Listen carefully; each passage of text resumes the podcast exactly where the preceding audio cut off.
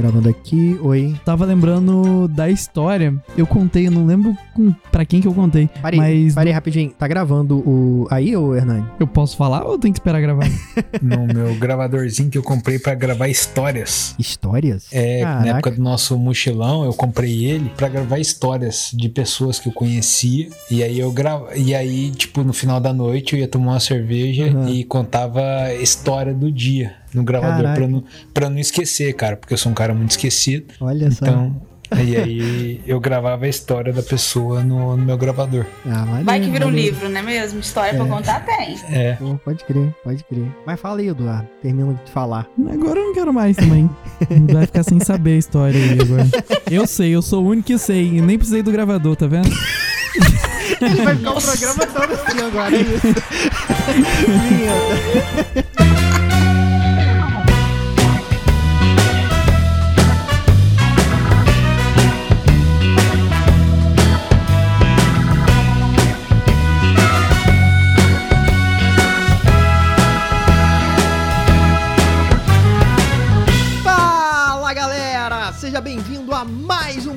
podcast Porta Branca. Eu sou Felício Porto, ator, apresentador e viajando somente no Fly Simulator.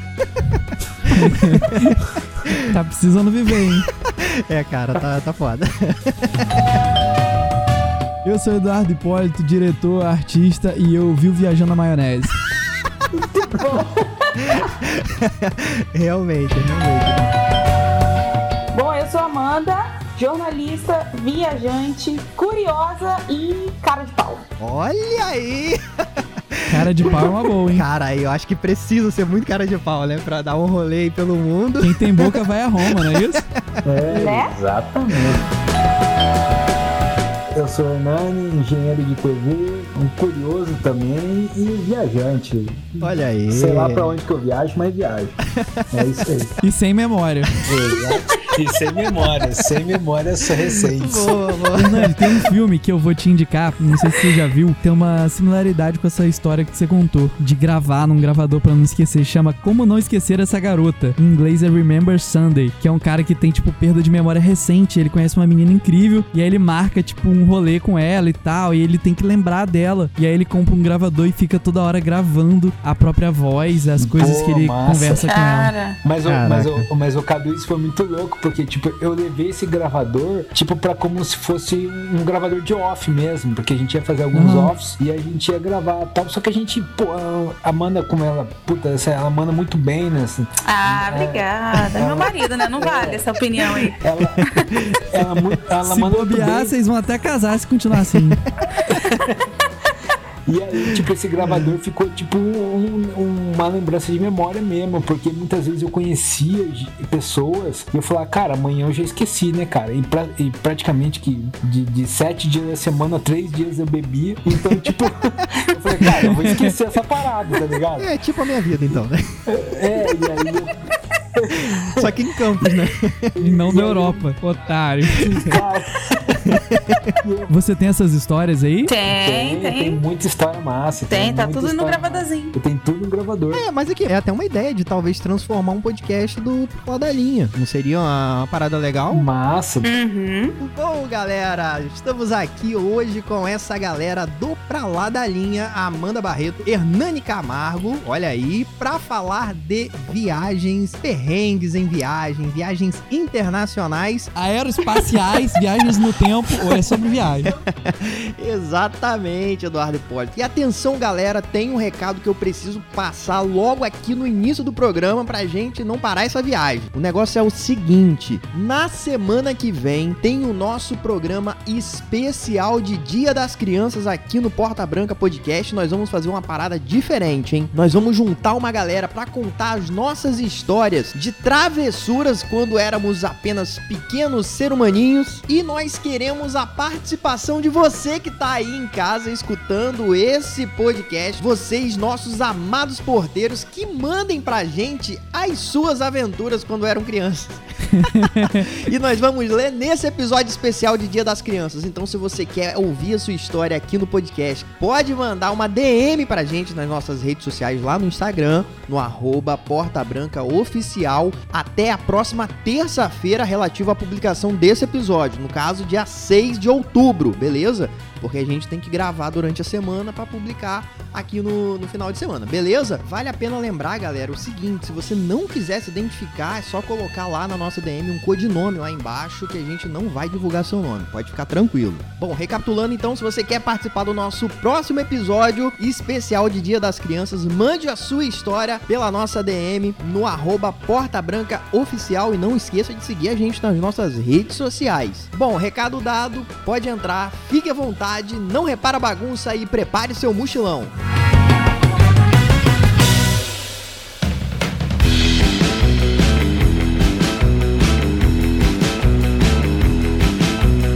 Cara, eu tenho uma parada que eu queria muito saber deles. Posso Pode- perguntar? Pode falar, vai lá. Galera, eu queria saber de vocês dois que. Ah, pra quem não sabe, onde vocês estão agora? É, se apresenta aí, se apresenta melhor, né? Então, a gente, a gente, na verdade, a gente saiu do Brasil no começo de 2019, porque era um projeto nosso. Uhum. Vocês casaram e resolveram viajar. Exatamente, a gente casou no final de 2017, ficamos em 2018 em Campos, Juntando dinheiro. juntando dinheiro, organizando nossa vida e vazamos do Brasil em fevereiro de 2019. Começamos a nossa trip por Portugal, que era um lugar que a gente já tinha ido e a gente voltou porque a gente ama Portugal Olha aí. muito. Fizemos a nossa trip, acabamos a nossa trip no final de maio, começo de junho e viemos para os Estados Unidos, porque a gente queria estudar, fazer um- uns outros projetos e tudo mais. E atualmente moramos numa cidade próxima de Boston, capital de- do estado de Massachusetts, que é- se chama Chestnut Hill, 15 minutos de Boston. E, e a gente ama esse lugar, gosta muito daqui e tal. E a gente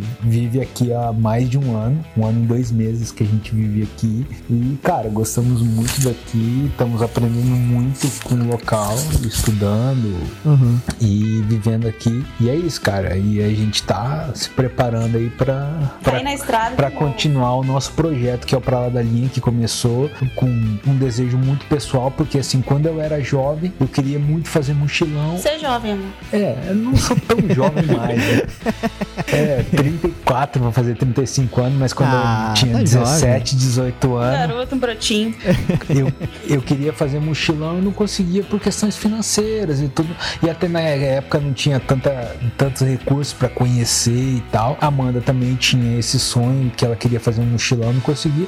A gente casou, cara, a gente falou, vai, vamos meter o pé no mundo. Começamos, fizemos 22 países. Olha aí. Mas é aquele mochilão de, de viajar e passar um tempo? Ou é plano de vida pra morar pra sempre e nunca mais voltar? É plano de vida de você viver na estrada. Começou um como um mochilão de você rodar durante um tempo e depois Entendi. voltar para sua rotina, para sua vida habitual. Uhum. Só que a gente entendeu que aquilo pra gente é, é tão significativo e representa tanto quem nós somos que esse mochilão temporário, digamos assim, se transformou num- numa vontade e num projeto de estilo de vida mesmo da gente. Caraca. É, Então voltar pro Brasil nem passa perto dos planos de vocês. Claro que sim, Sim, afinal exatamente. de contas, é onde estão as pessoas que a gente ama, né? Então, nem que seja pra visitar ou passar um tempo, a gente certamente vai voltar. A gente já tem planos aí de voltar no ano que vem, mas temporariamente. Muita coisa está associada ao fato de você estar em movimento. Eu acho que isso é um, é um grande desejo da- da- das pessoas é de estar em movimento. De Uhum. você, tipo, a gente ama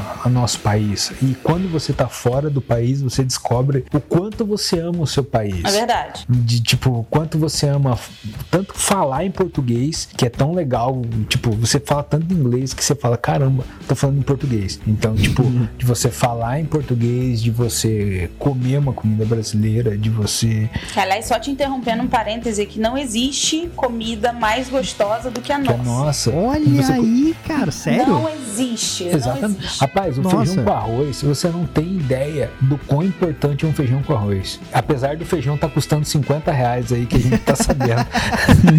Agora, além de gostoso, é valioso também o feijão. é, além de gostoso, é valioso. Alta gastronomia. Alta gastronomia que a gente tá sabendo. Mas, tipo, você não sabe o quanto é, é- valioso, um feijão com arroz, um bife, um, um ovo. E a gente tenta recriar, assim, na nossa vida, esse cenário. Mas quando a gente tá fora, essas coisas se tornam tão significativas que é, que é muito forte pra gente. Entendi. Então a gente, a gente quer voltar, a gente quer passear, mas a gente não quer ficar estático. A uhum. gente quer logo em seguida tá criando a possibilidade de ir para outros lugares, entendeu? E eu acho que isso é uma parada que o brasileiro tem que criar, entendeu? Porque o, o brasileiro ele tem muito essa ideia de que viajar é caro. Porque é, exatamente. Não... Exatamente. O que eu ia falar aqui é que muitas vezes a gente olha num ponto de vista que parece ser muito impossível, na verdade. Por questão é. de grana que a gente ganha aqui e tudo mais. E na verdade é questão mais de planejamento e força de vontade, né? É, eu acho que é tudo uma questão de prioridade, né? É, ainda mais a gente brasileiro que paga tão caro por tantas coisas que por vezes você poderia deixar de comprar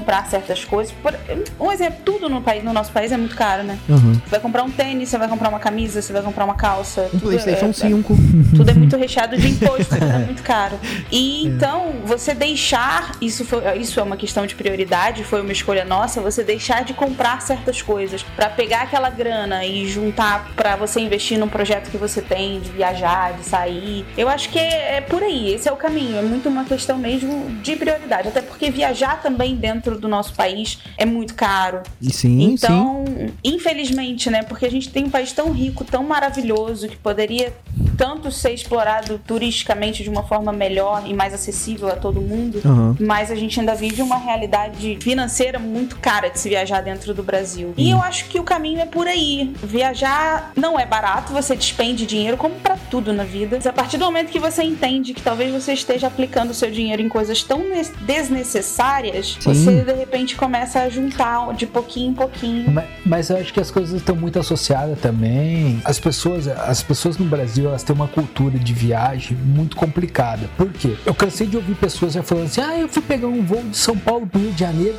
eles me serviram um copo d'água e dois amendoim. Falei, cara, você voo do Rio para São Paulo, 40 minutos, você quer comer o quê? Quer comer uma feijoada? É. Porra, 40 minutos, irmão. É, você verdade. quer comer o quê, cara? Então, tipo assim, é uma cultura que, que, nos, que na Europa, principalmente com a, as low costs, EasyJet, a, a Ryanair, você tem voos de 8 euros. 8 uhum. euros são 50 reais, 60 reais. Caraca. Mas, tipo, você, você vai igual um, uma sardinha. Tipo, você tem seu assento e nada mais. Aí você vai de Kombi. É a Kombi é, com asa, entendi. É uma, mas é uma, é uma Kombi que, tipo.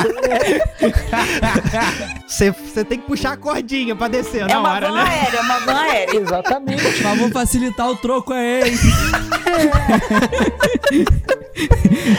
Mas, o maluco nem para, ter... ele só abre a porta da é. você pula. Exatamente, mas você tem que entender que, tipo assim, em 30 minutos você tá no outro país. Caraca, o brasileiro não. Eu já ouvi falar tanto, quantas vezes já peguei voo de tipo, ah, mas ali a, a fulana de tal da companhia aérea deu um copo d'água. Eu falei, porra, um copo d'água tá beleza, pô, é 30 minutos. Você, 30 minutos, cara, não dá tempo nem de você ir no banheiro. Você quer o quê? Você quer uma feijoada? Você quer...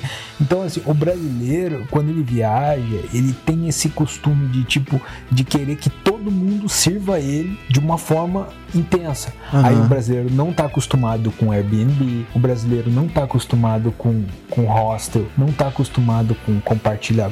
O brasileiro, quando ele viaja, ele quer um hotel para ele, quer gente servindo ele. Então isso é muito caro. Falar dessa cultura da, da, das empresas low cost, que na verdade elas servem o serviço pelos, pelo qual elas são pagos para fazer, que é te transportar. Empresa de transporte aéreo, de transporte ferroviário, de qualquer transporte, o serviço dela é transportar. Então é ah. é exatamente isso que essas, essas empresas low cost fazem e por isso elas têm um custo tão baixo. Entendi. E é exatamente essa, essa cultura que a gente não tem aqui. Porque você vai contratar uma empresa é, aérea, você vai é, comprar uma passagem, você realmente quer que eles te, te deem é, cobertorzinho para você se cobrir e que te deem um café e que passem com refrigerante que tal, não sei o que. E tudo isso vai a, angariando custos e fazendo com que essa passagem fique fique, fique mais cara. E é, é uma diferença muito cultural que a gente enxergou, assim, entre o contexto europeu e o nosso contexto enquanto latino-americano, que não é só o Brasil, esse, essa é uma cultura nossa mesmo, assim.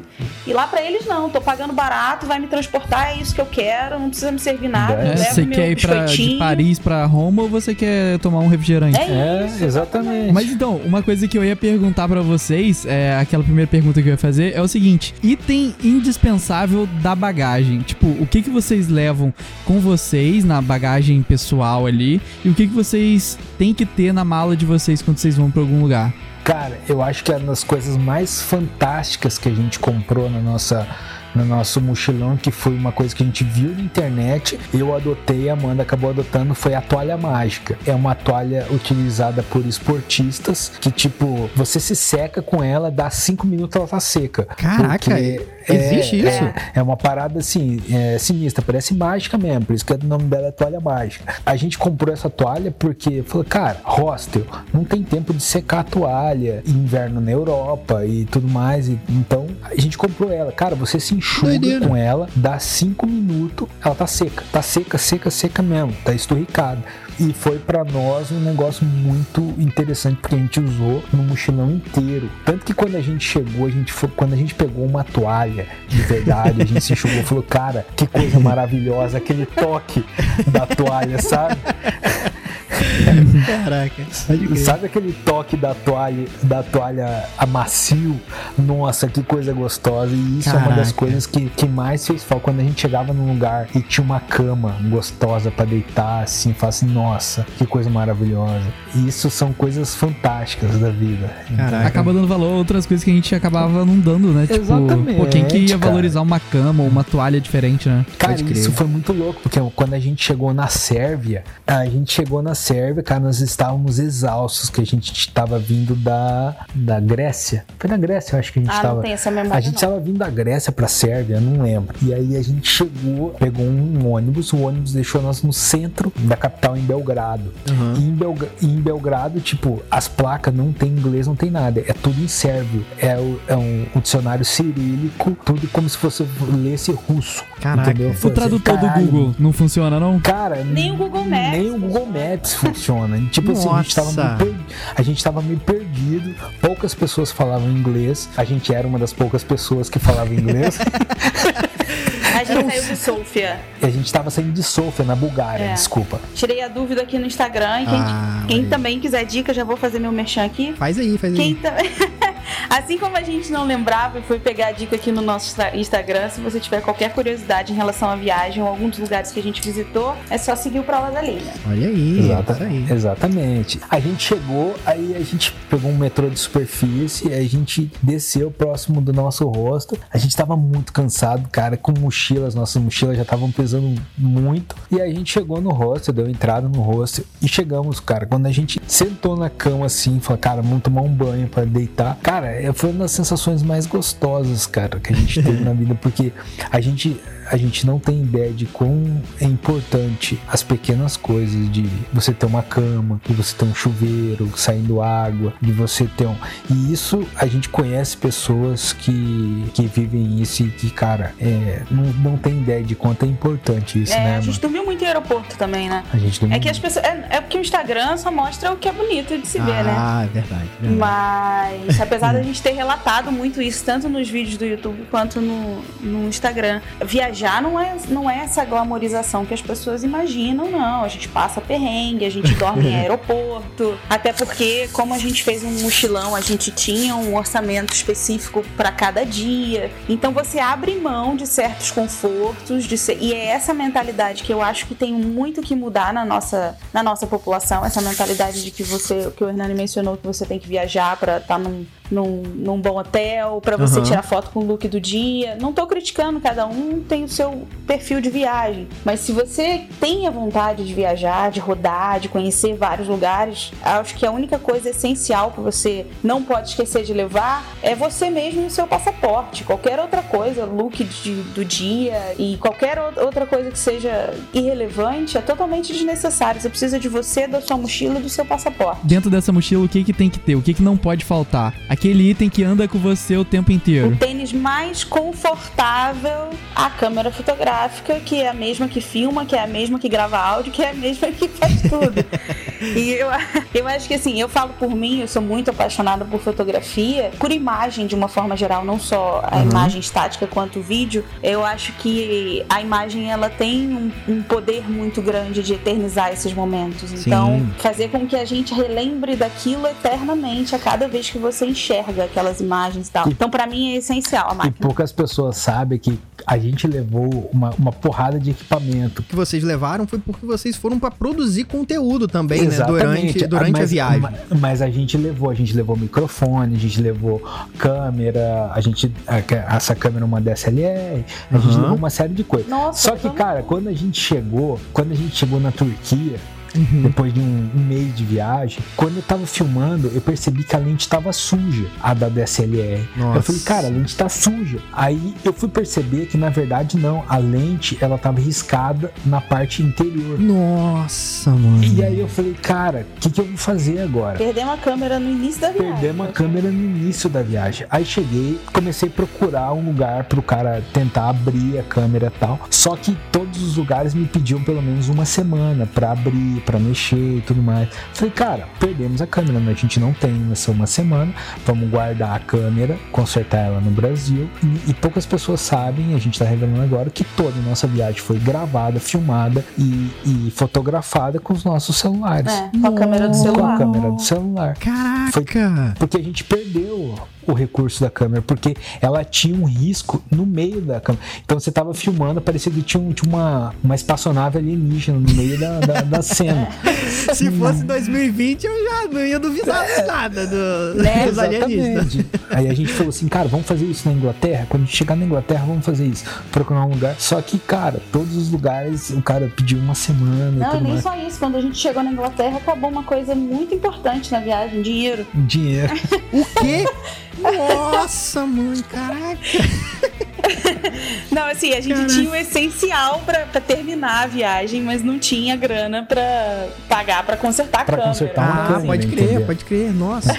então o dinheiro, o extra, aquele extrazinho, uhum. tinha acabado. Nossa, mas aí mãe. a gente contou com o celular, cara. E é isso, tenha uma câmera, qualquer que seja ela. O importante é, é que ela registre e eternize aquele momento. É, e a gente começou a gravar tudo nas câmeras e tudo no, no celular e tudo. E fazer o melhor, né, cara? Pô, a gente tentava gravar o máximo de dia, a gente tentava fazer o máximo que a gente podia. Pode crer. E falou, cara, é dentro dessa possibilidade, vamos gravar isso, cara. É, o material ficou tecnicamente muito bom, porque hoje em dia a câmera do celular, ela. Sim, sim. E dessas paradas que vocês fizeram, qual era meio que o segmento assim que vocês mais gostavam? Era tipo tentar filmar eventos artísticos ou coisas de culinária? O que que, o que, que interessava vocês apontar a câmera e falar, beleza, isso aqui é legal de gravar? Porque eu, por exemplo, quando eu tô com o Felicinho ou viajando sozinho e tal, eu sempre acho que minha vida não é digna, não é, tipo, interessante o suficiente para eu poder registrar aquele momento e tal. Então eu nunca sei para onde apontar a câmera e gravar. Eu acho, Cadu, que as coisas mais legais são as coisas mais espontâneas. Eu acho que as coisas mais naturais de determinado local. Eu acho que, por exemplo, assim, ah, se você falar, ah, beleza, a gente tá no meio de Paris e você vê uma roda de capoeira, você fala assim, cara, esse, esse troço, esse troço tem no Brasil. É, se, fosse, se você falar, esse negócio tá me perseguindo, só pode, né? Só pode é, ser. Tipo, você fala assim, pô, essa parada tem no Brasil, Acho cara. Acho incrível ver uma roda de capoeira numa cidade como Paris e ver o Brasil representado de eu uma forma então, tão brilhante. Eu acho que é, cada olho é um olho. Eu não vejo graça. Eu acho, pô, se eu for pra Paris, eu quero ver o espírito parisiense em, determinado, em determinadas circunstâncias. Aqueles maluquinhos tocando sanfona, o de Allen gravando um filme aí. É, no... Não, é, rato na praça, não. essas coisas. Quero muito ver o olho local. Tipo assim, aquilo que tá acontecendo que é muito natural daquele lugar. Quando vocês vão a restaurante, por exemplo, você pede uma parada típica ou você acaba pedindo no conforto de alguma coisa que você sabe que você vai gostar? Não, parada típica, toda vida foi parada, toda vida foi parada típica. Isso foi muito, isso foi muito curioso quando a gente foi pro Marrocos. Cara, foi um, um dos países mais fantásticos que a gente visitou e assim, o Marrocos é lindo é fantástico, é extremamente cultural. Só que o Marrocos é extremamente pobre na questão sanitária. Então é extremamente pobre na questão sanitária. Então, tipo, você vai comer, você não pode olhar muito pra parada, entendeu? Você tem que. Você tem que, tipo. É, você tem que comer meio desapegado, tá ligado? Tipo assim, toma um sorrisal e vai fundo, tá ligado? E, tipo, embora. antes, né? Pra já garantir o efeito. Já pra garantir. E a gente. É, eu acho que a, a comida local, a gastronomia, ela faz muito parte da experiência do que é aquele lugar. Eu, eu enxergo a comida como uma manifestação cultural mesmo, da- Uhum. é, daquele contexto, daquelas pessoas, do ritmo de vida, do, do- dos alimentos que, que são naturais daquele lugar, das Os, cores, é, dos os sabores. ingredientes também típicos daquele lugar, né? Exatamente. Isso, eu acho que tudo isso é uma experiência cultural, tem que ser uma experiência cultural completa. E a comida faz parte disso. Tem Mas e quando coisa. vocês não gostam? Aí quando você não gosta, você come É. só a tua vontade, entendeu? Também não pode ser deselegante. E a, gente, e a gente viu muito isso em, to- em vários momentos. Uma vez a gente chegou, tava no inverno, tava muito frio, a gente chegou na, em Sarajevo, na Bósnia, e aí eles têm uma mania de quando você chega, alguém novo, eles te dão uma cachaça. E, e geralmente, assim, a cachaça da mulher, ela é um pouquinho mais fraquinha, a cachaça do homem é quebra, que, quebra peito mesmo, é um troço pesado. E a gente chegou, cara, não tinha comido nada. E aí o cara falou: Ah, bem-vindo à Bósnia, bem-vindo a Sarajevo, toma uma cachaça aqui e tal. A Amanda tomou, ai que delícia. E eu mandei aquele negócio pra dentro, cara, bicho. E era a mesma coisa que tomar a bebida do capeta, bicho, porque era muito forte, velho.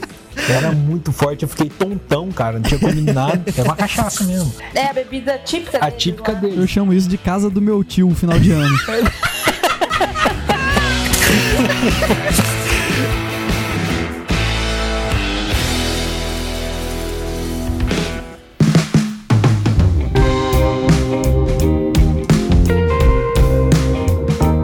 tinham medo de alguém fazer alguma, alguma parada perigosa com vocês? Tipo, dar uma droga pra vocês enquanto vocês estão bebendo ou comendo? Cara, eu, eu, eu, eu sempre fui muito. É, o pre- Hernani eu sempre fui muito prevenido. Eu sempre fui muito prevenido. eu. Então toda vez que a gente ia mudar de país, eu fazia uma revisão nas nossas malas. Eu, eu, eu jogava tudo no chão e olhava todos os compartimentos, olhava os feixes da, da mala, tudo Uhum. mais, pra ver se não ninguém tinha colocado nenhuma sacanagem, entendeu? Sim, sim. De colocar.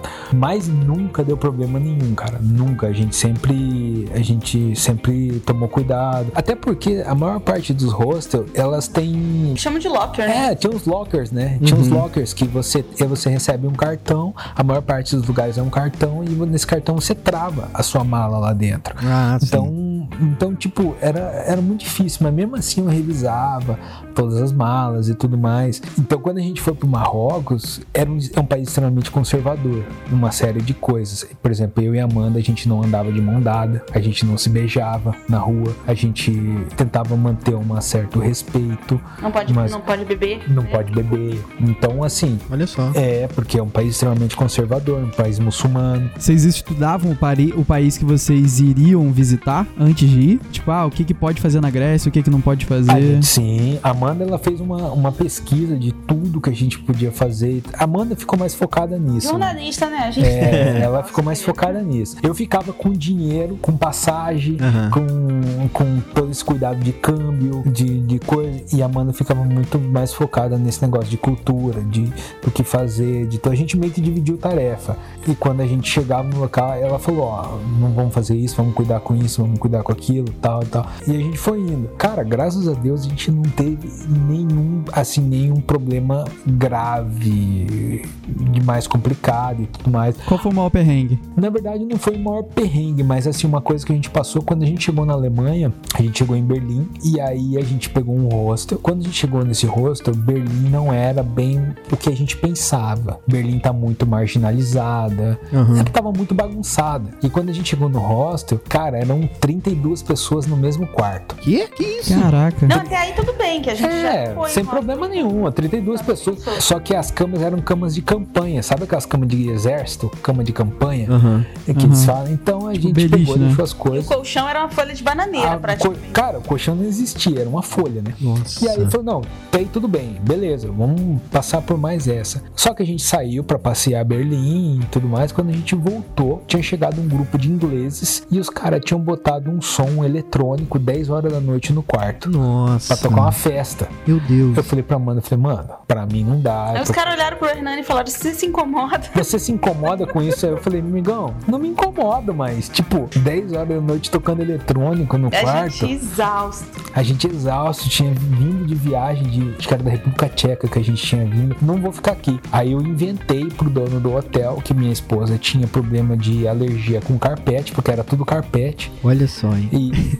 e aí ele falou assim: Ah, mas você. Ele falou: É, mas você não viu que tinha no, no, no site? Eu falei: Não, no site não fala que é carpete. De fato, no site não falava que tinha carpete no coisa. Aí ele devolveu o dinheiro pra gente e a gente saiu 10 da noite num domingo, no meio de Berlim, sem saber pra onde que a Onde gente ia. Caraca. E, tipo, Com a saindo mochila nas com a costas. mochila nas costas, 10 horas da noite de domingo em Berlim, pra Caraca. procurar um hotel pra gente ficar. E aí, o que, que vocês fizeram? Cara, chama um hostel na periferia de Berlim. Chegamos. Quando a gente chegou no hostel, quem atendeu a gente foi um travesti. Mas vocês procuraram, tipo assim, andando pela rua pra ver se acha? Ou vocês procuraram no Google Maps e falaram, ah, pra lá tem um. Amanda, Amanda, Botou assim, hostel é, perto de mim. Aí É. apareceu uma série de opções. hostel near me, né? Aí a gente foi, esse aqui, pô, esse aqui não, esse aqui é perto, mas não é perto, é longe. Aí a gente foi, pegou, escolheu, falou, nesse- vamos nesse aqui. Pegamos um trem e fomos.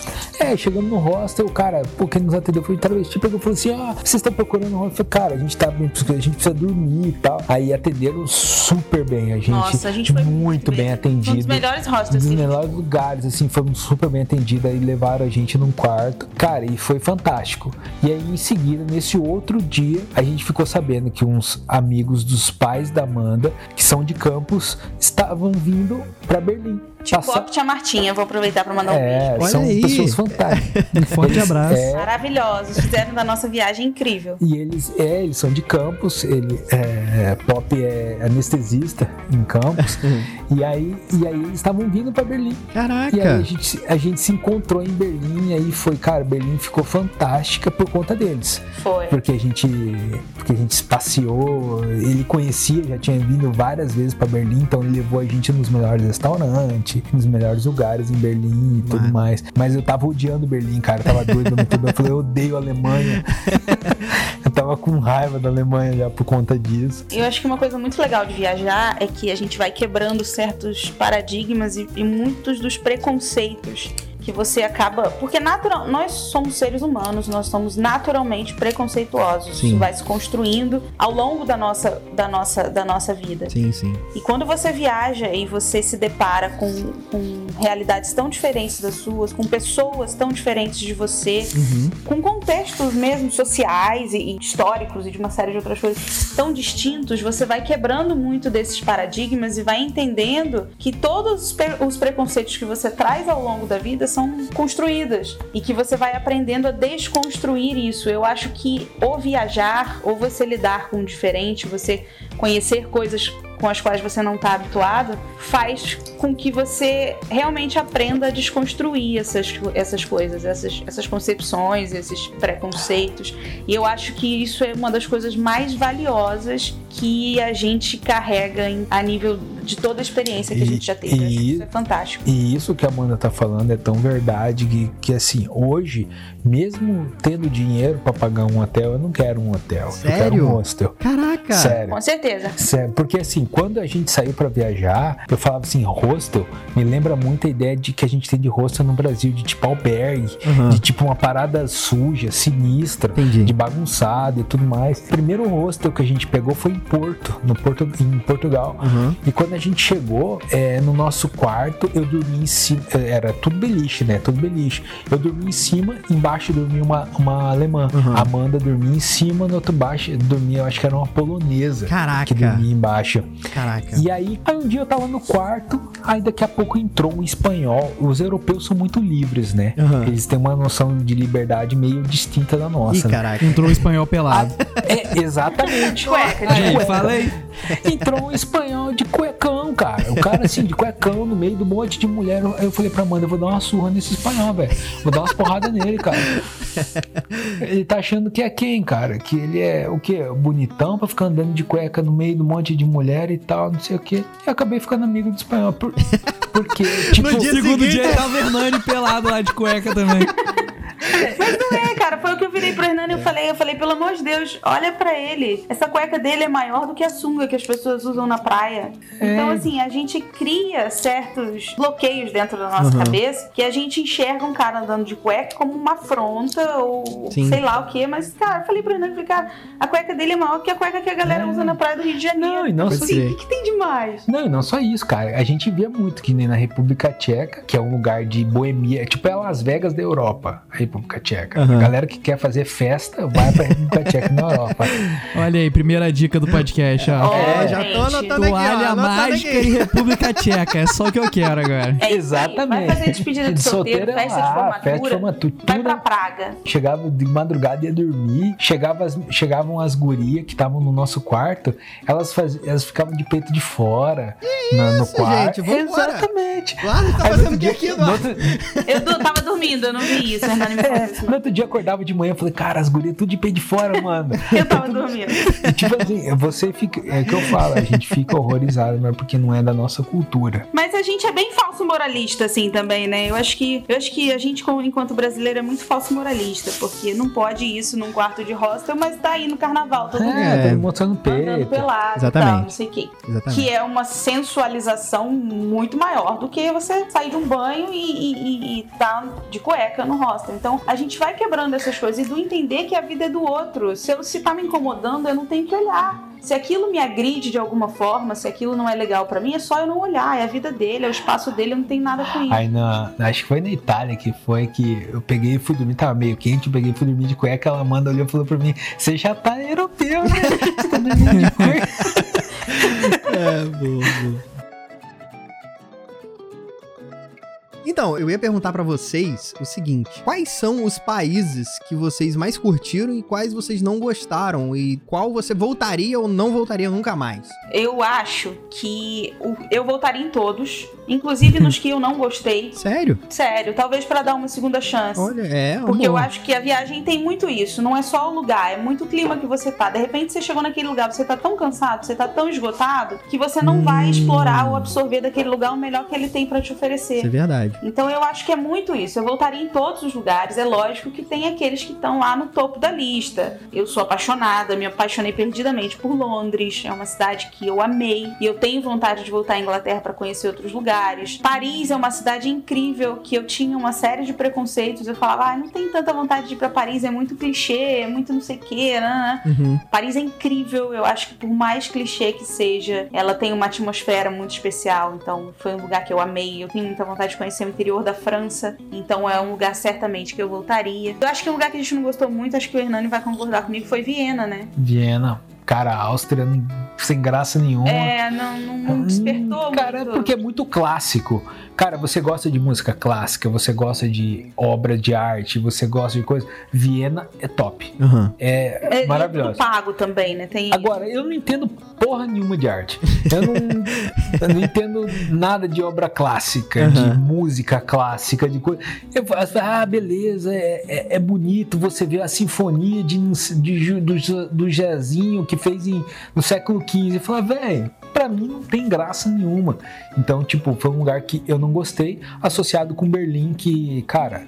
Também é outro lugar que, tipo, eu não tenho vontade nenhuma de voltar. Agora, Já eu tenho uma visão diferente em relação a Berlim. Eu acho que é, é, é aquela coisa que eu falei, é cada um tem o seu recorte. é, Aham. Berlim, pra mim, historicamente, ela é tão rica e essa riqueza é exposta de uma forma gratuita, diferente de Viena. Tem toda essa questão cultural, que é muito legal, apesar de não ser um- do nosso interesse, que é a questão Uhum. da música clássica e tal, tem uma questão cultural muito forte, só que tudo pago, então eu acho que isso foi uma coisa que ajudou é fica que a muito gente caro, né? não de repente tenha gostado tanto de Viena, mas Berlim ela tem todo um contexto histórico e, e é isso demonstrado de forma gratuita em todas as esquinas, em todos os muros. Eles têm memoriais gigantescos, inclusive com um vasto material multimídia expostos na rua, nos caminhos. Ó, por aqui aconteceu isso. O muro Caraca. era traçado aqui, exatamente. O Massa. muro era traçado aqui. Uhum. E tem todo o material audiovisual, várias gravações de rádio da época. Então, assim, eu acho que Berlim tem uma riqueza histórica tão grande e de acesso tão fácil, porque é de graça, Uhum. que é um lugar que que eu voltaria certamente, assim. Eu acho Não. que a nossa opinião É, assim, é diferente relação. não é que eu não voltaria, mas de falar assim, cara, próximo dos outros países Entendi. que nem eu falo assim, o, o brasileiro, ele tem aquela mania com o oeste europeu. Itália, Alemanha, é, Portugal, Espanha, Aham. Inglaterra. França. Quando você conhece o leste europeu, Bósnia, Sérvia, Polônia, Isso é verdade. é, cara, é, é muito mais barato, é extremamente mais barato, é a mesma coisa de que você viver no Brasil. E, cara, tem uma riqueza tão grande. Só que assim, as pessoas não gostam porque não tem tanta informação. Você não tá falando espanhol, francês, alemão, você tá falando é, um dialeto russo, Uhum. entendeu? Então é mais difícil, mas a maior parte das pessoas fala inglês. Então você consegue conversar, você consegue ir embora, entendeu? Pode Então, crer. eu sou apaixonado pelo leste europeu. Sou extremamente louco pelo leste europeu. E aquele resquício de, uni... é, resquício de União Soviética, Sim. entendeu? De que você conversar com os caras, falar assim, cara, a União Soviética aconteceu. Tipo, esse resquício de União Soviética é muito legal. Que quebra também uma série É de preconceitos legal, que a gente muito vai legal. já pré-estipulados, assim, principalmente porque a gente estava saindo do Brasil no período de uma polarização política muito forte. Sim, sim. É, capitalismo, Hoje, hoje, como eu não tô socialismo. vivendo aí, eu não, não, não tenho cadeira pra falar sobre isso. Mas quando a gente estava vivendo aí e a gente saiu, a gente saiu nesse período dessa polarização muito forte mesmo. Uhum. Era o direita e o esquerda, ponto. Então, quando você vai conhecendo determinados lugares, e o leste europeu trouxe muito isso pra gente, Uhum. de uma riqueza histórica muito forte, que você vai entendendo que o mundo é muito maior do que um lado ou outro, Uhum. eu acho que isso vai também quebrando uma série de conceitos que a gente já, já tem, assim, pré-estipulados. Foi muito enriquecedor mesmo o Leste. Sim, sim.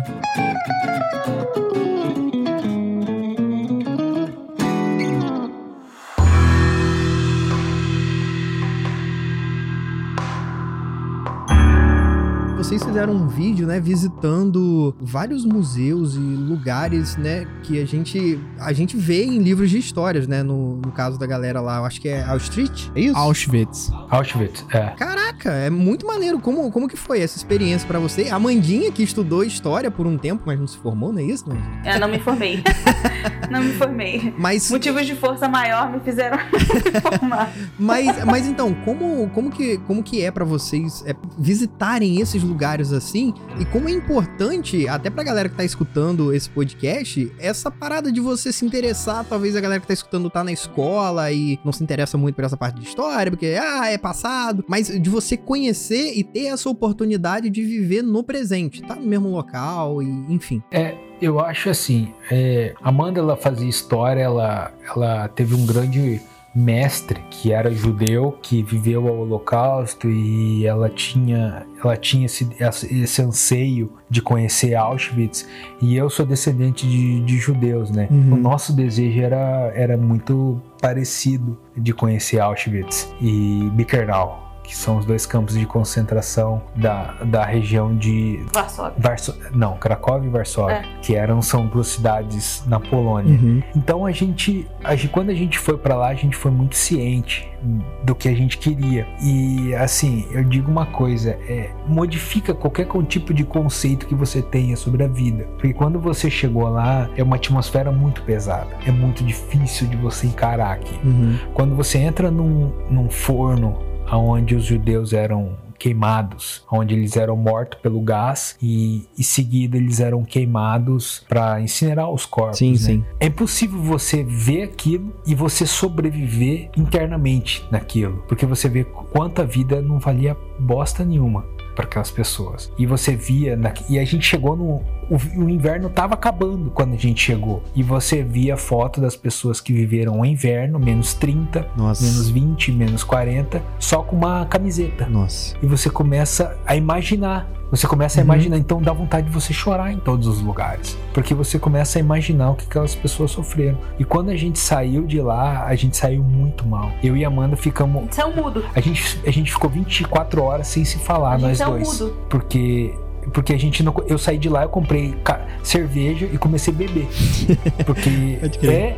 Porque, tipo, eu queria fugir daquilo, cara. Eu falei, cara, eu preciso esquecer aquela porcaria que eu vi. E a, a gente, eu e a Amanda, a gente ficou 24 horas sem se falar, sem dar bom dia, sem se olhar. Porque cada um precisava digerir, digerir aquilo, né? aquilo que a gente viu. É, eu falo que é, é, eu zerei a vida, assim, em Auschwitz. Quando a gente. Foi uma experiência que zerou a minha vida. Existe o antes e depois. Foi uma experiência muito impactante para mim, em todos os sentidos. Uhum. De eu ter vivido aquilo que eu estudei durante muito tempo, era minha área de estudo na, na faculdade. Então, eu ter pisado naquele lugar, eu ter vivido aquelas coisas e ter sentido, porque você, você não tem como sair de lá sem sentir o que aconteceu lá. É uma coisa. É, é, é muito transformadora, assim. E eu acho, é, aí as pessoas devem se perguntar, pô, mas pra que, que você vai para um lugar sofrer e ficar mal e não sei o quê? Né? Porque eu acho que o conhecimento do sofrimento histórico, desses momentos, uhum. eu acho que essa experiência é muito transformadora. Inclusive para conhecer a história, para não deixar que ela se repita também, né? Essa é a maior função da história, na minha opinião. Assim. Eu acho que, se, ah, a história é passado, e eu sei que tem muita gente que pensa isso, principalmente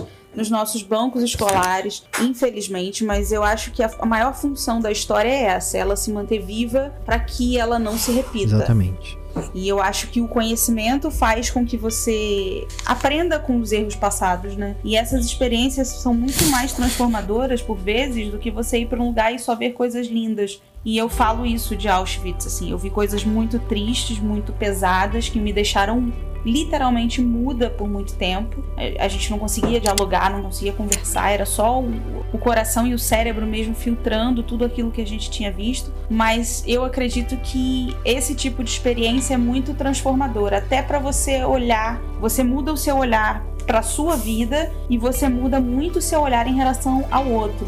Porque eu acho que foi exatamente isso que não existia naquela época, você enxergar o outro. Os judeus eram vistos pelos nazistas como seres desprezíveis, como ratos, como pessoas que deveriam ser exterminadas. Então, quando você entende isso que aconteceu, você começa a olhar pelo outro de uma forma muito mais fraterna, muito mais empática. Exatamente. E esses dias eu vi uma, um negócio muito, muito interessante. Teve um Instagram que eu lembro que era um Instagram de história que mostrava assim: se você não sabe aonde você tá, tipo, a história não vale nada para você. E uma pessoa tirando uma foto ali onde, onde Hitler tirou uma foto na frente da Torre Eiffel e a pessoa tirou uma foto no mesmo lugar, só que ela não tinha conhecimento Caraca. que um dia, um dia Hitler tirou uma foto exatamente naquele lugar. E era exatamente aquilo, porque quando a gente andava em Auschwitz e falava assim, cara, nesse lugar aqui foram exterminadas tipo 10 mil pessoas com um tiro na cabeça. E aí você vai pro fundo da parede, tem os furos das balas. Caraca. Aí você fala assim, caralho, mano. Você fala assim, cara, Foi esse real. furo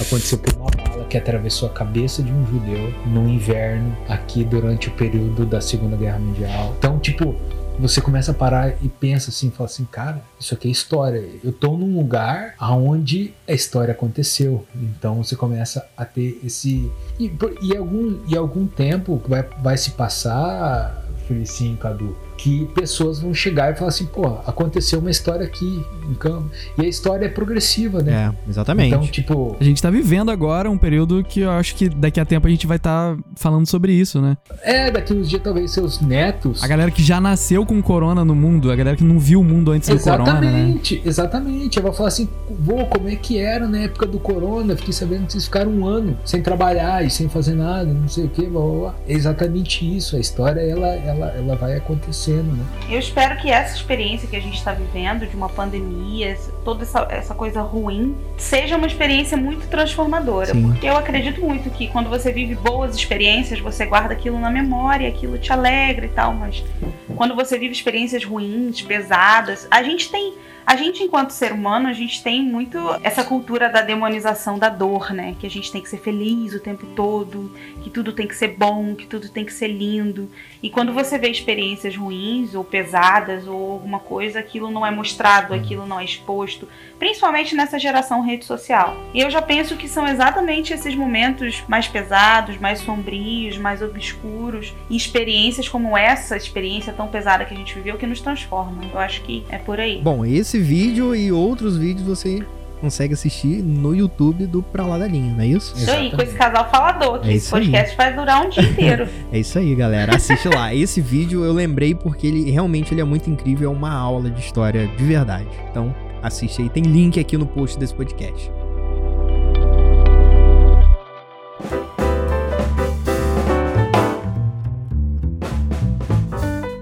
Uma parada que eu queria perguntar pra vocês, do que que vocês lembram que vocês estudaram, pesquisaram e quando chegou na hora não era nada daquilo que vocês tinham visto? Boa pergunta, Sabe, tipo a galera que vê a foto de Paris bonitinha à noite, tudo acesinho, mas aí olha pro lado da foto, tem rato e tal. Qual foi o rolê que, que vocês mais se enganaram, assim? Paris, tá aí, você acertou em cheio. A gente chegou na torre, a gente tava vindo. Paris eu lembro que a gente tava vindo de Berlim, porque eu lembro da torre de Berlim. É porque esse roteiro não é muito montado na minha cabeça, não. Minha memória é tenebrosa. Mas Paris eu lembro que a gente tava vindo de Berlim, porque a gente viu a torre de Berlim, que é gigante, é uma parada monstruosa. Uhum. E aí, quando a gente chegou em Paris, que a gente foi ver a Torre Eiffel, que a gente parou na frente da torre e falou: É isso? Caraca. É, foi. A nossa reação foi exatamente essa.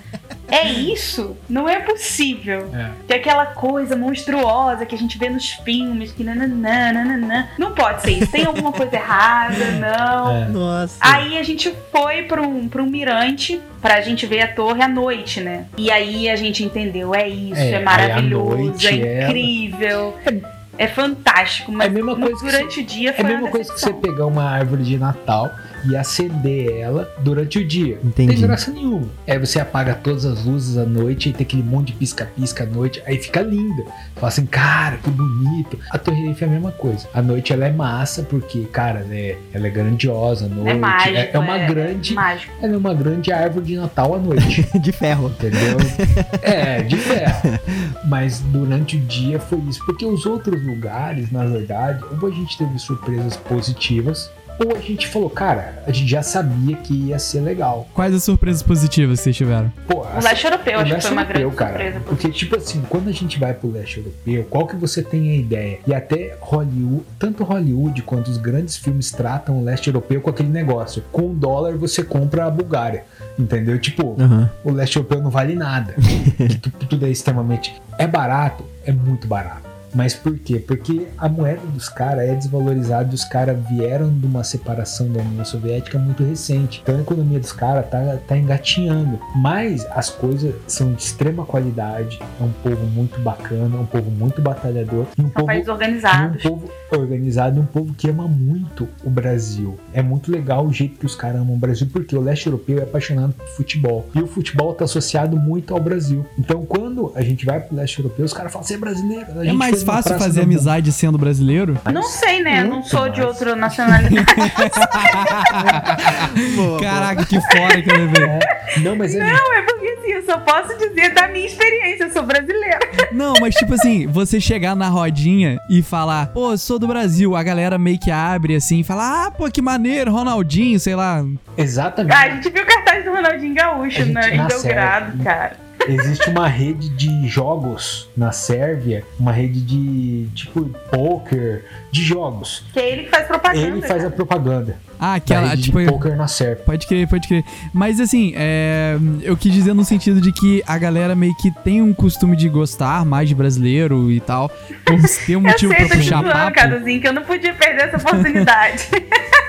Mas tipo, sei lá, você vai falar o que com uma pessoa do Chile, tá ligado? Você não tem muito conhecimento sobre o Chile, mas pelo Brasil a galera tem uma simpatia, sabe? Tem uma história muito bacana, porque a Amanda ela tem uma amiga que mora em Varsóvia, na Polônia. E essa amiga dela casou com um polonês, ela mora na Polônia e tudo mais e tal. Saímos de Cracóvia e fomos para Varsóvia.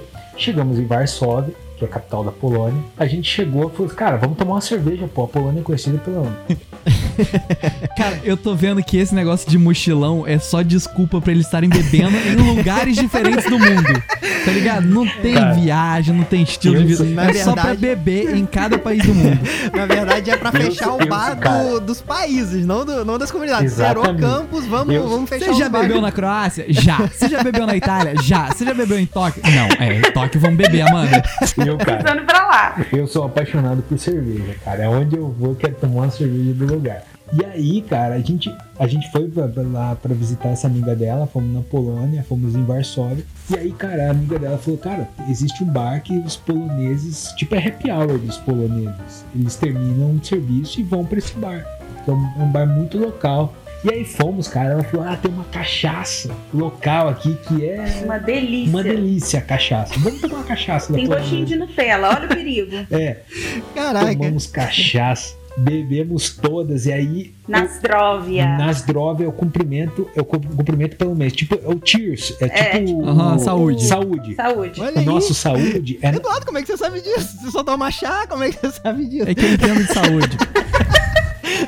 é o saúde dos caras é Nasdrovia. Nasdrovia, Nasdrovia e tal. E, e alto mesmo, assim. É. Nasdrovia. É muito legal. E aí, e aí a gente foi beber com eles. Esse, esse namorado da, da, da amiga da Amanda pegou e falou assim: Cara, existe um pub, um bar que tem Subterrâneo. subterrâneo legal pra gente ir. Falei, ah, vamos, vamos nesse bar aí, né? Sabe que bêbado vai pra tudo quanto é lugar. Falei, "Ah, vamos, vamos, vamos. Cara, nós fomos pra esse lugar. Abre parênteses, eu não danço nada, eu não sei dançar, eu sou, um- eu sou um zero à esquerda em dança e tudo mais. Só que eu cheguei, eu tava extremamente alcoolizado, e aí começou a tocar umas músicas. Começou a tocar umas músicas nesse pub e eu comecei a dançar. Eu acho que. Eu eu, acho que eu já vi esse vídeo, não viu, não? eu, não eu não Tem, sei se tem- foi no tem YouTube ou se foi internamente que mandaram pra gente no grupo do trabalho, alguma coisa assim, mas Eu já vi, é só esse você botar no YouTube brasileiro passando vergonha, dançando. não, Tem, tem esse vídeo no Instagram. Ah. tem vídeo disso, deu dançando e tudo mais. Aí eu comecei a dançar, daqui a pouco eu olho, tá todo mundo imitando a minha dança. Eu falei. Eu falei, caramba. Aí, aí chegou um rapazinho perto de mim e falou assim: Cara, você dança muito, você tá onde? Ai, cara. Não, eu imagino que, eu imagino que na, na, na em Varsóvia até hoje, de repente, a dancinha pode estar sendo reproduzida. É, a dança brasileira, a dança brasileira. E é uma dança meio varrendo o chão, assim. Eu, eu, eu, eu Ele o abaixava até o chão, aí ficava com a mão assim, meio varrendo o chão. Era, era um negócio bizarro, bizarro. Não. E aí, cara, e aí, Cadu, eu, eu, eu peguei, eu peguei, o, o rapaz chegou pra mim e falou, cara, você dança muito, cara, você é da onde? Eu falei, eu sou brasileiro. Ele falou, pô, cara, me ensina esse passo pra gente. Aí eu falei. Aí eu peguei, eu e a amiga da, eu e a amiga da Amanda, que se chama Flávia, subimos no Palco palco do DJ. do Meu DJ Deus! e começamos a encenar a coreografia com toda a boate. Entendeu? Caraca, surreal, parece filme do Adam Sandler. Bizarro, né? na Polônia, em Eu Varsóvia, só ria. a gente ensinando as pessoas a dançar. Mas é, porque em Exatamente. determinados lugares, depois que você falar, é brasileiro. Caraca. Aí já vem associado, cara, é brasileiro, então, pô, ele sabe dançar. Sabe sei o sambar. E foi por aí Sabe mesmo. dançar. E eles achavam. Nani, se você eu voltar lá, você pode estar eu sendo tava- endeusado por essa galera, você não sabe. Exatamente. É a mesma coisa que dar uma, uma- uma- um comprimido de LSD pro macaco, era eu. Era a mesma coisa. tipo, eu, eu tava bêbado, brincando. Caraca, dança eu bizarra, tô né? achando. Dança Não, bizarra. eu, juro, eu tô achando que essa viagem toda começou com vocês no bar e falaram, galera, fechou esse bar, vamos dar um rolê. E acabou essa história toda, de viajando o mundo todo. Pode ser aquele, aquele negócio de baratona, né? É. A gente começou num bar no Rio de Janeiro, de repente, ah, vamos agora para um bar em Portugal. E assim a E coisa assim. E já tem dois anos que eles estão bêbados todos os dias, tá ligado? Pior Fazendo a que começou dancinha assim, da vassoura.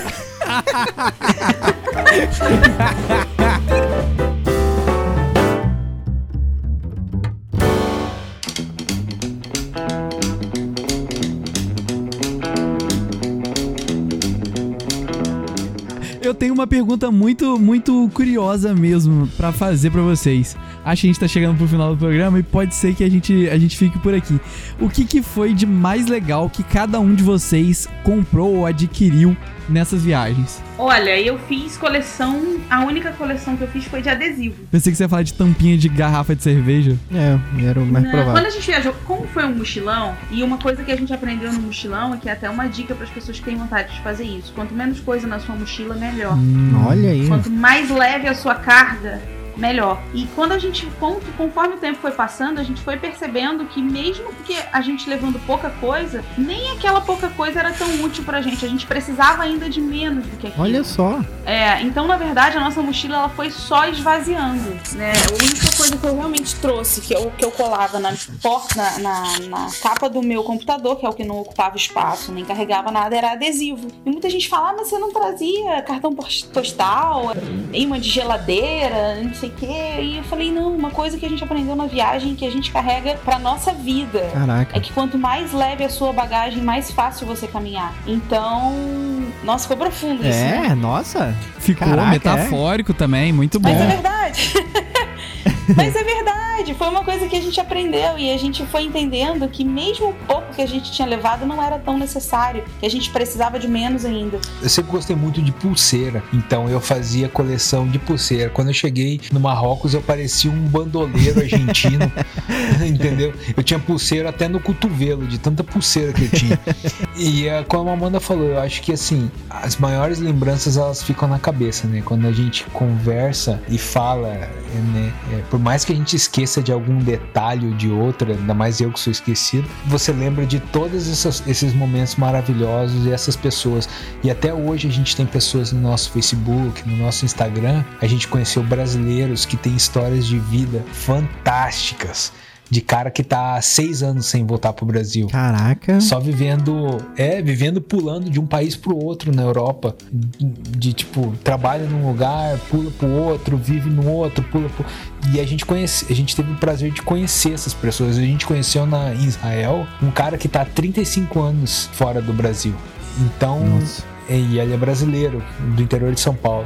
Essa é a maior riqueza, cara, que a gente carrega. E esse foi um aprendizado que tanto a gente trouxe pra vida e as coisas acontecem de uma forma tão perfeita que hoje a gente mora no centro do consumismo mundial, assim. Eu acho que eu nunca vi uma população tão consumista quanto o norte-americano. E a gente ter aprendido isso antes de vir pra cá, talvez tenha feito com que a gente não gaste tanto Não- dinheiro não com coisas consumista. desnecessárias e que a gente vai acabar deixando pra trás depois, assim. Eu acho que é um papo que a gente podia, inclusive, fazer. Um papo só sobre morar em si, não só sobre mochilão e tal, sobre viajar. Um papo sobre morar fora. O que, que vocês acham? É, acho uma boa, hein? Bora. Que vocês quiserem. Beleza, vai ficar pro Já próximo viram que então. a gente fala pra caramba, né? excelente, excelente. Espero que a galera comente aí, divulgue bastante e tal, pra gente trazer vocês de volta e a gente conversar sobre isso. Exatamente, exatamente. Isso aí, Com tamo aí. Quando certeza. vocês precisarem, quando vocês chamarem a gente, conversar, contar história. Boa. Ah, é com a gente mesmo, a gente gosta. Boa. Até porque a cada história que a gente vai contando, vem a lembrança e a gente vai revivendo esses momentos. Legal. É muito É legal. muito Vocês bom. são de casa, você já tem a chave dessa porta branca. É, exatamente. Olha aí, Ai, aproveitando que o nome, com tá vendo? vocês, cara, que saudade.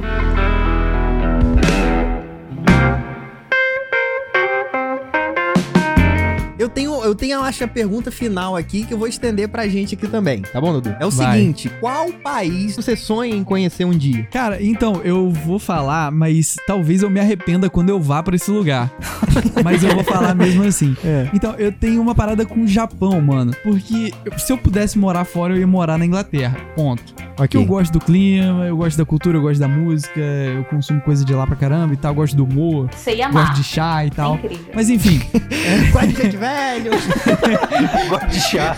O tio da chá, do chá da sete. é, exatamente. Eduardo é, esse- é essa pessoa, é esse velho, esse senhor. Ah. Então, é, mas pra visitar, cara, eu acho que seria Japão. Porque, assim, é uma, é uma parada muito, muito diferente do que a gente tem aqui, sabe? Então, eu acho que esse choque talvez fosse interessante. De você andar e ver aquelas paradas todas coloridas, aquelas paradas cheias de gente, e é robô gigante pra um lado, é monstro gigante pro outro. Mas, o Cadu, eu vou falar exatamente o que você falou. Eu não conheço. O meu sonho é o Japão Caraca, também. Por aí, quê? vamos junto. Vamos beber uma cerveja no Japão. Até por ter crescido com os animes, os Isso, animes, aham. né? Com, com essa cultura do. Esses dias mesmo eu tava assistindo Dragon Ball em casa. é, de você ter. A gente, a gente ter crescido com isso, com essa cultura do- da tradição e do respeito da culinária, do povo, dessa, de- de- dessa cultura japonesa que é tão influente no Brasil. O Brasil é o terceiro maior é, Maior número de imigrantes, ma- maior colônia de japoneses fora do Japão. né? Caraca. É, exatamente. A terceira, se eu não me engano, só perde, pro, só perde pra, pra China e, e pros Estados Unidos. É uma parada assim. Aham. Eu não, não me recordo.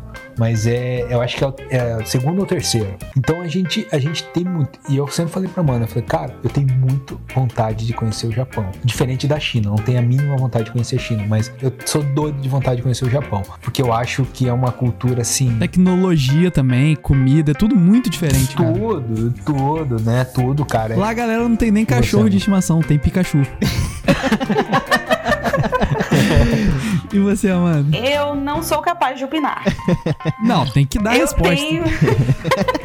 eu tenho uma grande dificuldade em Decidir. fazer Ah, escolhas. entendi. então, assim, dizer qual é o país que eu. Amanda, eu vou comprar uma passagem pra você agora, Amanda. Escolhe. Você tem 10 segundos pra eu comprar uma passagem pra você. Pra onde você vai? Cara, me manda pro Sudeste Asiático, pra qualquer lugar que eu vou pegar só a passagem de ida e vou ficar lá rodando pelo tempo que eu puder. Eu tenho muita vontade de conhecer o Sudeste Asiático.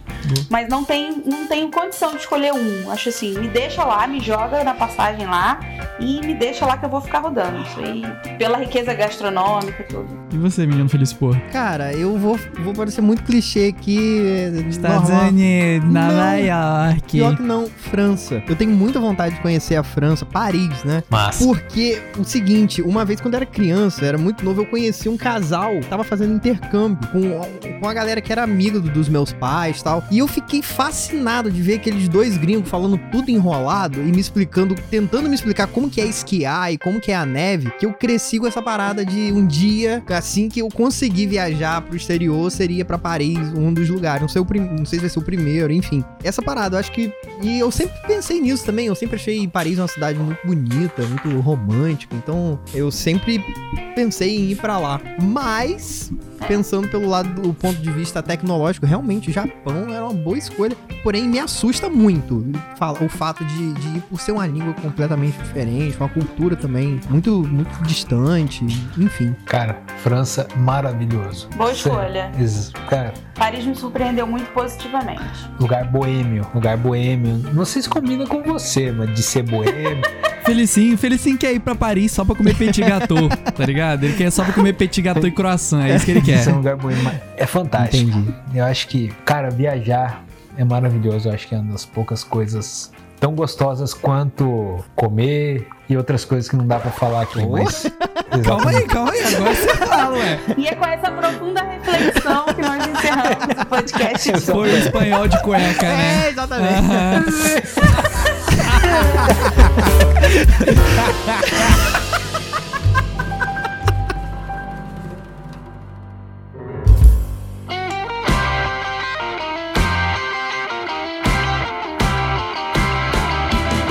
galera, então estamos chegando ao final desse programa aqui. Quero agradecer muito a todo mundo que acompanhou a gente até aqui, até agora. Muito obrigado, Amandinha e Hernani, pela disposição, por tanto papo legal, gente. Muito obrigado mesmo, de verdade. A gente que agradece, muito, muito bom conversar com vocês, contar um pouco das nossas histórias. Eu acho que falar sobre isso faz com que a gente reviva na memória Sim. esses momentos que foram tão importantes e aprendizados tão essenciais para nossa vida, assim, muito bom mesmo. Tamo aí, sempre que chamarem, gostei muito, muito mesmo. Show de bola. Obrigadão mesmo, meus amigos. Vocês são de casa, são grandes amigos e grandes irmãos. E é sempre bom compartilhar com vocês as informações e tudo que a gente puder ajudar. Boa, boa. Tamo boa, junto, Boa, boa. amigos. Quero saber como é que a gente faz pra encontrar vocês nas redes sociais. É, pra galera que ouve o Porta É. Branca aí, ó. É, arroba pra lá da linha, a gente tá nas redes sociais e também o nosso canal do YouTube, youtube.com barra pra lá da linha. Quero saber também como é que a gente faz pra passar uns dias aí, tipo assim, É? enjoei. Eu não vou pra São João da Barra agora, agora eu vou viajar. É, não, fechamos os bares aqui em Campos. Vamos fazer o quê? Vamos dar um rolê agora. Vamos ver, vamos ver qual é. Inclusive aqui os bares estão reabrindo Olha aí, na ó. área externa, Ó. então assim, é só vir. Vocês vão me abrigar aí então, né? Só pegarem, é só pegarem um avião e off, em off a gente fala, tá? Em off Então a gente tá bom, resolve beleza. mesmo. bom, galera, é bom lembrar que todo, todas essas histórias, pelo menos a maioria delas que a gente contou aqui e outras histórias estão registradas no canal do YouTube dessa galera, pra lá da linha. Já acaba agora aí de escutar esse podcast, vai lá no YouTube e procura pra lá da linha no Porta Branca, tá como parceria lá o canal. Então se inscreva, deixa like lá, manda pra galera porque é muito legal. Eu gosto muito. Eu como, como não tá dando pra viajar, agora que tá todo mundo no corona, todo mundo em casa, e enfim, vamos assistir vídeo da galera que viajou e contou as experiências, né? Vambora, viaja com a gente. Bom, Eduardo Hipólito, como é que a gente faz pra te achar nas redes sociais? Eu sou Eduardo Hipólito no Instagram e na vida real. E você, menino Feliz Porto, como é que a gente faz pra te encontrar? Bom, galera, eu sou Felício.porto no Instagram e Felício L. Porto no Twitter. Não esqueça de seguir a gente também nas nossas redes sociais, Porta Branca Oficial no Twitter, no Facebook. Agora com um monte de postagem legal, Eduardo. Um monte de informação nerd aí. Agora e não tudo só mais. divulgando nosso conteúdo, mas também falando da cultura nerd, cultura pop de É, maneira geral. e Então tem coisas. informação lá sobre filmes que lançam, sobre é, novidades de jogos, enfim, bastante coisa você pode conferir lá. É meio um mini portalzinho de notícias também, além da divulgação dos nossos conteúdos autorais. Bom, galera, atenção, atenção, que este episódio tem conteúdo extra no nosso site portabranca.com.br. Tem uma história muito legal que a gente não colocou nesse episódio aqui, que você pode acessar colocando portabranca.com.br. Lá, inclusive, terá fotos de todas essas aventuras aí que a galera do Pra Lá da Linha passo, legal? Lembrando que semana que vem tem episódio especial de Dia das Crianças e nós queremos a sua participação. Manda pra gente a sua história no nosso Instagram, arroba Porta Branca Oficial. E também inscreva-se no nosso canal no YouTube, vídeo novo toda quinta-feira. Valeu, galera do Pra Lá da Linha. Até a próxima e valeu, galera. Muito obrigado. Falou! Tamo Valeu. junto, até a próxima. Arrivederci! Au revoir! Xoxana! Goodbye!